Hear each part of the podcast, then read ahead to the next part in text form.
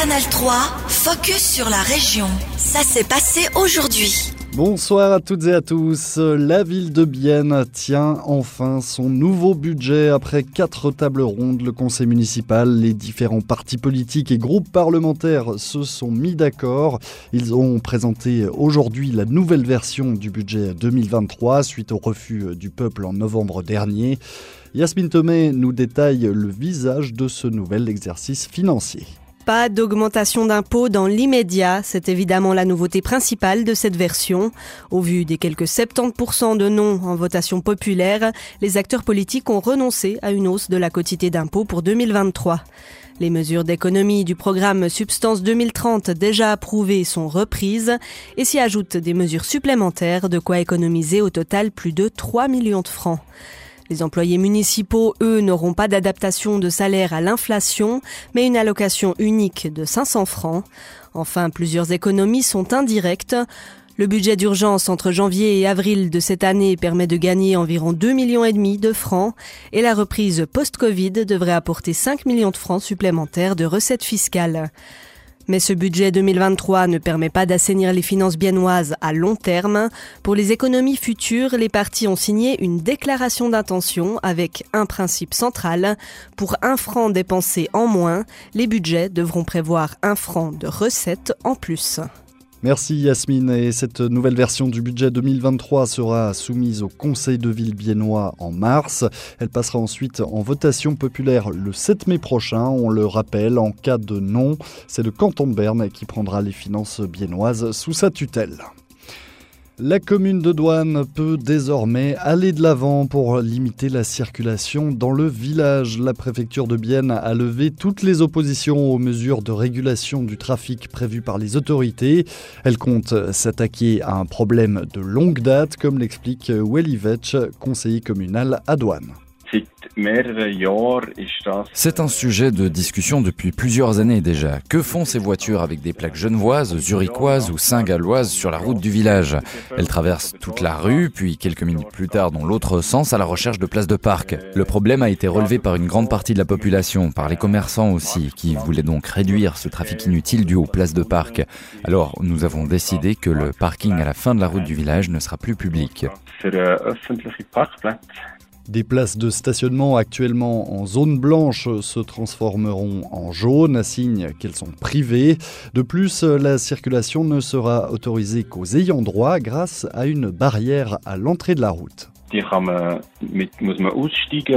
Pour ouvrir cette barrière, il faudra sortir de sa voiture et utiliser un badge, puis fermer la barrière. Toutes les personnes qui ont une place de parc jaune ou une autorisation de circuler pourront aussi l'ouvrir avec ce badge électronique. C'est aussi important pour le bus scolaire ou pour le ramassage des ordures, ou également pour les véhicules de livraison qui pourront ainsi aller et venir.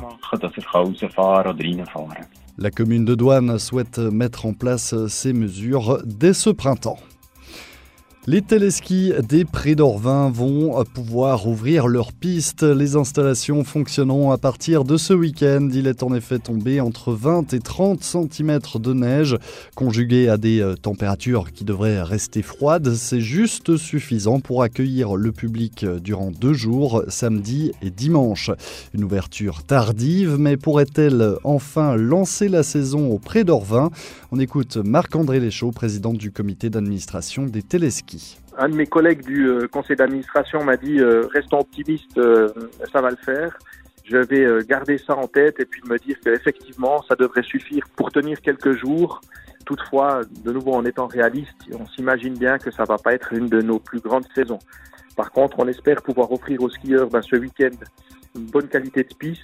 Et puis, dans la mesure de nos possibilités, il a été décidé au conseil d'administration également de faire en sorte, en tout cas, de garder le plus longtemps possible une possibilité aux enfants de venir skier sur nos euh, petites installations qu'on appelle les baby lifts. L'équipe de préparation des pistes est actuellement en plein travail pour euh, préparer le terrain. En raison du vent, la neige n'est pas répartie de manière uniforme sur tout le domaine.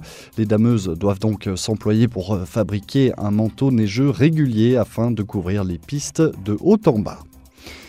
Et une certification pour le centre hospitalier de Bienne. Le CHB est le deuxième hôpital en Suisse à avoir reçu le label Centre certifié de la continence et du plancher pelvien. Cette certification officialise la qualité de la prise en charge dans ce domaine. Incontinence, infection ou descente d'organes, les troubles du périnée, souvent tabous, touchent une large partie de la population. Et pour le médecin-chef du service gynécologie et obstétrique du CHB. Cette labellisation est une forme de prestige, mais pas uniquement. On écoute Jérôme Matisse au micro d'Estelle Hermann. C'est surtout un immense avantage d'interdisciplinarité pour nos patientes et c'est aussi la garantie qu'elles peuvent être prises en charge selon euh, les derniers standards, euh, ces derniers standards qui vont forcément évoluer au fur et à mesure des années.